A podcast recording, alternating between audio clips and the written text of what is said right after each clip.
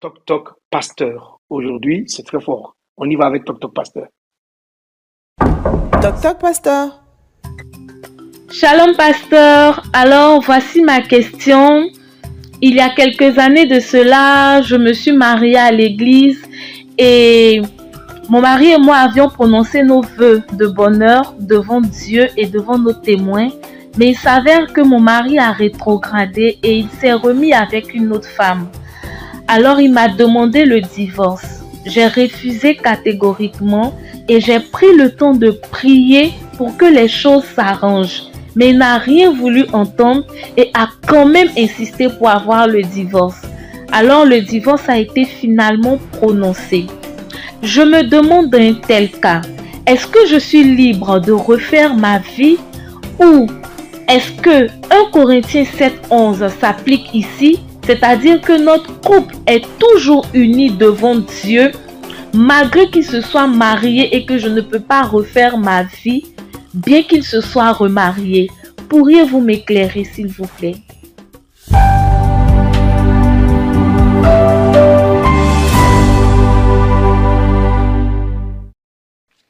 Amen. Que le nom du Seigneur soit béni. C'est une très bonne question. C'est une question qui revient souvent sous différentes formes. Alors, tout n'est pas marqué euh, selon l'exemple de notre sœur qui a posé la question. En tout cas, sois bénie, fille. Je prie que le Seigneur te donne une orientation au travers de cette réponse et au travers de la réponse qu'il donne orientation à tous ceux qui se posent des questions en général sur le divorce. Amen. Je dire que la question du divorce et du remariage est une euh, question d'actualité doctrinale et euh, suite, mon appel, même à la fin de, de cette réponse, sera euh, d'interpeller ou d'appeler les frères et sœurs serviteurs de Dieu, servantes de Dieu. J'en ai parlé déjà à plusieurs amis pour que euh, nous en discutions. Tu vas comprendre pourquoi je le dis. Ok, donc la sœur a donné sa question tout à l'heure avec un verset. On va partir de son verset. Il est dit en 1 Corinthiens chapitre 7, verset 11. Si elle est séparée, qu'elle demeure sans se marier ou qu'elle se réconcilie avec son mari et que le mari ne répudie point sa femme. Donc voilà le verset que la sœur cite en disant est-ce qu'elle doit rester dans ce cas-là, c'est-à-dire qu'elle reste sans se remarier? Ok. Bon, déjà, ma fille ou ma soeur, c'est euh, le texte n'est pas pris dans son contexte hein, pour répondre à ta question. Et puis, je vais élargir la question en ce qui concerne euh, euh, le divorce et le remariage en général. Alors, c'est une question d'un gros débat théologique, mais je vais essayer de le faire en quelques minutes. Je sais que peut-être ma réponse peut amener d'autres à poser des questions, mais c'est tant mieux. Ça va nous permettre, dans d'autres talk-talk, de pouvoir agrémenter cela. Amen. Alors, la sœur a cité le verset 11, mais il faut remonter à partir du verset 10 pour comprendre ce dont l'apôtre Paul est en train de parler. Il dit au verset 10 de 1 Corinthiens 7, à ceux qui sont mariés, j'ordonne non pas moi, mais le Seigneur, que la femme ne se sépare point de son mari. Si elle est séparée, qu'elle demeure sans se marier ou qu'elle se réconcilie avec son mari et que le mari ne répudie point sa femme aux autres. Ce n'est pas le Seigneur, c'est moi qui dis, si un frère a une femme non croyante et qu'elle consente à habiter avec lui, qu'il ne la répudie point. Et si une femme a un mari non croyant, qu'il consente à habiter avec elle et qu'elle ne répudie point son mari.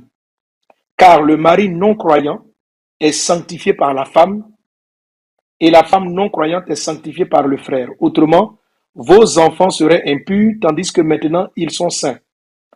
Verset 15. Si le non-croyant se sépare, qu'il se sépare. Le frère ou la sœur ne sont pas liés dans ce cas-là. Dieu nous a appelés à vivre en paix. Car que sais-tu femme si tu sauveras ton mari ou que sais-tu mari si tu sauveras ta femme? Alléluia. Amen.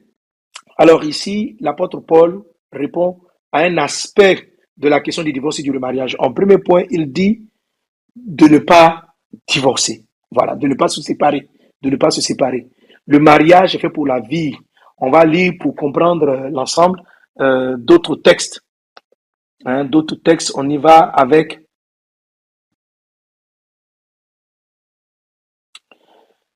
Matthieu chapitre 5, verset 31. Donc retiens bien les différents textes, ça va faciliter l'explication que je vais te donner. Donc, je te dis quoi? Je dis Matthieu, voilà, Matthieu, c'est ça? Matthieu chapitre 5, à partir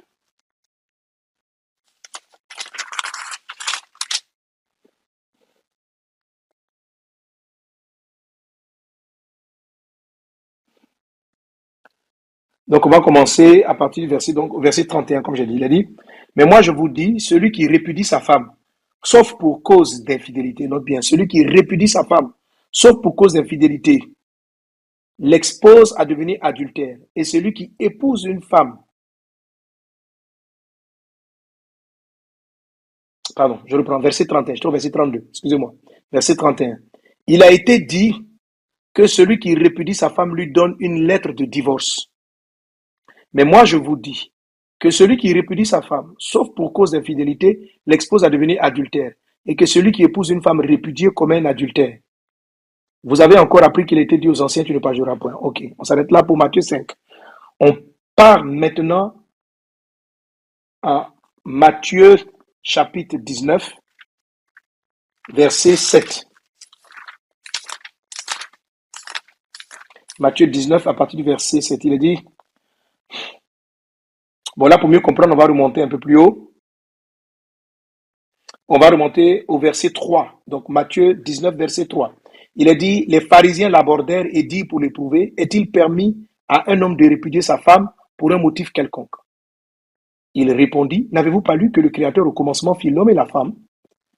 Et que dit-il? C'est pourquoi l'homme quittera son père et sa mère, s'attachera à sa femme, et les deux deviendront une seule chair. Ainsi, ils ne sont plus deux, mais ils sont une seule chair.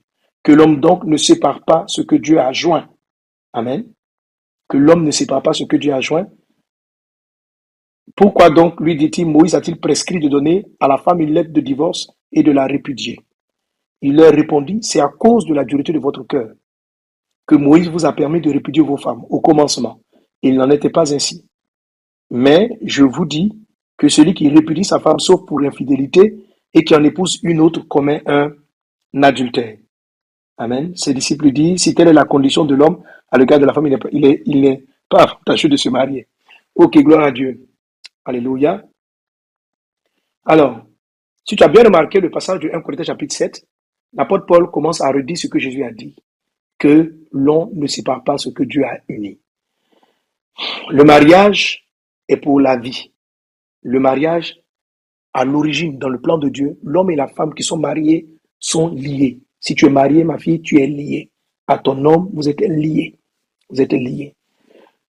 De ce que Jésus a dit, le seul élément qui peut venir briser ce lien, c'est l'infidélité, l'adultère. Le mot qui est utilisé là, c'est adultère, mais en fait, c'est un autre mot. C'est pas le mot usuel utilisé pour adultère. Le mot qui est utilisé là, c'est le mot pornéa, qui va donner porno, pornographie. Donc, il est dit sauf pour cause de pornéa, sauf pour cause de pornéa. Alors, pornéa, c'est quelqu'un qui a une vie immorale, sexuelle, euh, en dehors de son foyer. C'est pas simplement une chute dans l'adultère, c'est une, la personne demeure dans la perversion, dans l'adultère, il demeure dans cette, dans cette atmosphère d'adultère-là. Alors, le lien du mariage devant Dieu est alors brisé il est brisable. Dans ce cas-là, effectivement, si le conjoint qui a été laissé peut constater le divorce, aller au divorce et bien sûr se remarier. Amen, parce qu'il n'y a plus de lien. Le Seigneur dit quoi? Le lien que Dieu a uni, s'il n'y a pas eu ce pornéa là pour venir le briser, si le pornéa n'est pas venu le briser et que tu as répudié ton conjoint pour une raison ou pour une autre, en dehors de pornéa, en dehors de l'adultère, il n'y a pas réellement divorce. Il n'y a pas réellement divorce. Donc, vous pouvez être séparés, mais vous n'êtes pas devant Dieu divorcé. Dieu vous considère toujours unis. C'est la raison pour laquelle, si quelqu'un marie l'un de ses conjoints qui sont physiquement séparés, sans être spirituellement séparés, si quelqu'un marie un de ses conjoints, il est dans l'adultère et il a même le conjoint euh, séparé dans l'adultère parce qu'il n'y a pas eu de divorce. Il n'y a pas eu de divorce devant Dieu. Il peut y avoir eu de divorce devant le juge, mais pas devant Dieu. Devant Dieu, l'homme et la femme sont toujours unis, à moins que le pornéac vienne intervenir dans cette relation. Parce que l'homme quittera son père et sa mère, s'attachera à sa femme, ils deviendront une seule chair. Ils sont devenus un. C'est ce que Dieu a uni. Alors, dans le cas de, dans ton cas, ma soeur en particulier, ton mari a été marié légalement, il a rétrogradé, il s'est éloigné de toi, il, a, il vit aujourd'hui dans un adultère, dans un pornéa. Il vit dans un pornéa. OK? Dès cet instant, tu es libre. Tu peux divorcer et te remarier. Il n'y aura pas de problème, selon donc ce que Jésus-Christ nous dit dans ce passage. Alléluia. Voilà. Mais s'il n'y avait pas eu ce pornéa, c'est-à-dire cette vie-là dans laquelle est rentré ton mari, cette nouvelle dans laquelle il est rentré, et que vous vous séparez pour des problèmes de caractère, pour des problèmes d'humeur, pour des problèmes de point de vue, pour, tout autre problème. Parce que Jésus répondant à la question de savoir, euh, je reprends la question, hein, les pharisiens l'abordèrent et dit pour l'éprouver, est-il permis à un homme de répudier sa femme pour un motif quelconque? Donc la question était relative à quel que soit le motif. Je l'aime plus sa tête, elle a pris de l'âge, etc. Est-ce qu'on peut sa femme pour un motif quelconque? Et Jésus donne le seul motif. Et c'est là qu'il répond. D'abord, il a expliqué que d'abord l'homme est uni et pour que c'est pourquoi il dit ainsi donc celui qui veut qui sépare une femme, sauf pour cause d'infidélité. Donc Jésus donne l'exception qui est le pornéa. Ça va ma soeur, ok Donc dans ton cas en particulier, il y a pornéa. Tu es donc libre de te remarier et personnellement, je veux t'encourager à le faire. Amen. Voilà, il faut que tu avances dans la vie. Euh, dans le livre de 1 Corinthiens, chapitre 7, le premier texte qu'on a lu, le Seigneur dit si quelqu'un est marié à un païen et que le païen décide de partir, la personne, le conjoint est libre. Il est libre. Il est important que vous sachiez jouir de cette liberté. Je connais des gens qui ont détruit leur vie parce qu'ils se sont arrêtés sans comprendre le texte. Hein, parce que pour moi, c'est un problème de compréhension. Ou bien dans d'autres, on dit non, euh, il est dans une femme, il est avec d'autres femmes, c'est ton mari. Prie pour lui jusqu'à ce qu'il revienne. Tandis qu'il est divorcé, il s'est remarié. Et on a vu des jeunes dames prendre de l'âge, vieillir, et puis partir comme ça. Je ne crois pas que ce soit ce que Jésus a dit. Jésus n'a pas dit ça. Donc, il ne faut pas mettre les gens dans des jougs que Jésus n'a pas donné. Jésus dit, si quelqu'un répudie sa femme, sauf, c'est-à-dire, donc il a une parenthèse, pour cause d'infidélité, alors, si la personne là se remarie, il y a infidélité. C'est la raison pour laquelle Paul dit en 1 Corinthiens chapitre 7. Donc, si vous êtes séparés, parce que ça peut arriver qu'on puisse se séparer pour d'autres raisons, il y a une différence entre la séparation et le divorce on peut se séparer pour différentes raisons. C'est-à-dire, chacun va prendre sa maison, chacun va vivre là où il veut. OK? Donc, on se sépare. Et c'est là que Paul dit en 1 Corinthiens 7. Amen. Il dit, je reprends ce verset-là, il dit, verset 10, à ceux qui sont mariés, 1 Corinthiens 7, 10, j'ordonne non pas moi, mais le Seigneur, que la femme ne se sépare point de son mari. Verset 11, si elle est séparée, qu'elle demeure sans se marier, ou qu'elle se réconcilie avec son mari. C'est là ton verset ma soeur. OK? Donc, s'il y a eu séparation, mais séparation ne veut pas dire divorce, il y a eu séparation. Séparation pour des problèmes d'humeur. Ça nous explique aussi que si la maison, il n'y a, pas, a pas de pornée, il n'y a pas d'adultère, mais que la situation est littéralement invivable, où les enfants sont exposés à une mauvaise atmosphère, il peut, quelquefois, enfin je vous conseille le plus souvent de faire référence à vos pasteurs, d'expliquer le problème en détail. Parce que souvent, la solution n'est pas la séparation, mais la solution est l'amour de Dieu et la sagesse de la compréhension, de l'entente. Et vous allez voir que les choses vont mieux aller. Donc, euh, je vous conseille vraiment de vous référer à plusieurs enseignements que je donne sur la famille. Vous allez voir qu'il n'y a très souvent pas nécessité de se séparer. Mais si, pour différentes raisons, vous vous sépariez et que la cause, il n'y a pas eu adultère, vous ne, tu ne peux pas te remarier dans ce cas-là. Tu ne peux pas te remarier, tu es obligé de rester comme ça sans te remarier parce qu'il n'y a pas eu de pornéa qui vient justifier. Donc, devant Dieu, vous êtes toujours liés. Si tu vas te remarier, c'est ce dont l'apôtre Paul parle au verset 11. Mais dans ton cas en particulier, il y a pornéa. Il y a pornéa, donc tu es libre. Tu vois, je t'encourage vraiment à lever les yeux. Hein, je connais une soeur qui est là, elle dit non, le mari, il a, il a trompé, il a quitté, il dit on n'a qu'à divorcer. Elle dit, papa, je sais qu'il va revenir. C'est bien, tu as la foi. Je t'encourage, il faut qu'il revienne. Mais si à un moment donné, tu n'en peux plus, tu te dis que tu faut que tu avances, il faut que il faut avancer. Alléluia. Si Dieu veut sauver ce monsieur, il va se repentir, il va revenir. Et puis par la grâce de Dieu, avant que tu ne contractes un nouveau mariage, vous allez pouvoir marier. Mais tu es libre dans ce cas-là. Et maintenant, le dernier cas dont, dont parle l'apôtre Paul, il dit par contre, un autre cas, si tu es marié avec un non-croyant, donc Ça, ce n'est pas que tu t'es marié étant chrétien. Tu étais païen, tu t'es marié avec un non-croyant. Et puis, tu rencontres Jésus. Et ton conjoint ne veut pas suivre le Christ. Et à cause de ta foi, à cause de ta conversion, il décide de s'en aller par lui-même, la Bible dit tu es libre.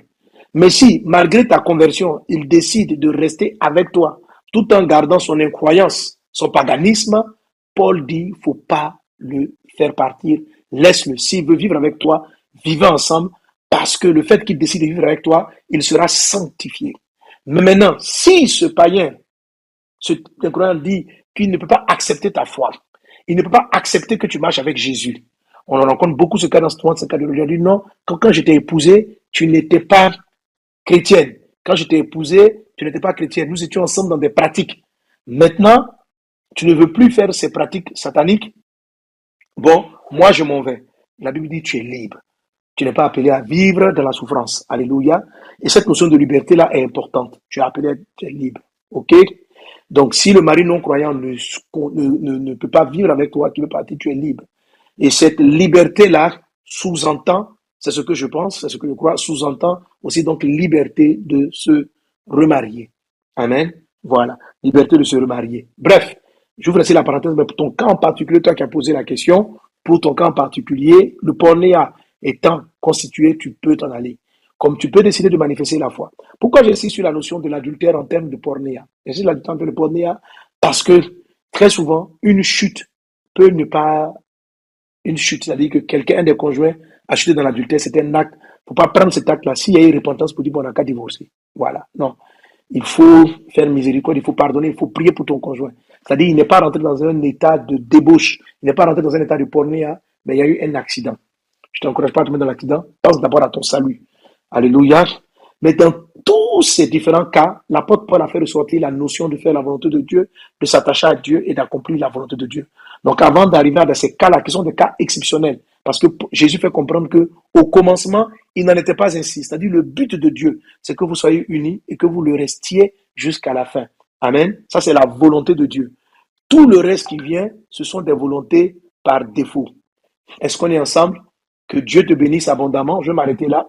Je sais que c'est un sujet qui va nous amener à répondre plus tard à d'autres questions, mais déjà, ça peut libérer quelques personnes qui se sentent liées, qui se sentent piégées parce que le conjoint est parti, il s'est mis avec quelqu'un d'autre et ils sont là, ils se disent, ben, si je, je n'ai plus le droit d'aimer, je n'ai plus le droit de me marier, je n'ai plus le droit d'entrer dans le foyer. Non. Tant qu'il y a le porné est constitué, tu peux le faire. S'il y a un inconverti qui ne supporte pas ta foi qui part, la Bible dit que tu peux te séparer et donc te le marier. Amen. Que Dieu te bénisse abondamment. C'était donc la réponse à Toc Toc, pasteur. Alors, j'aimerais bien avoir vos réponses aussi parce qu'on peut revenir sur ce type de questions. Vos réponses aussi dans le chat. Donne-moi ton avis et puis euh, j'aimerais donc partager les avis les plus intéressants. Que Dieu vous bénisse abondamment pour cet épisode de Toc Toc Pasteur. Tu veux trouver des réponses à tes questions, manifester plus de puissance de Dieu, vivre le miraculeux Rendez-vous ce mardi à 12h30 GMT au Mohamed Sanogo Live avec le pasteur Mohamed Sanogo en direct sur Facebook, YouTube et Instagram. Abonne-toi, like et partage.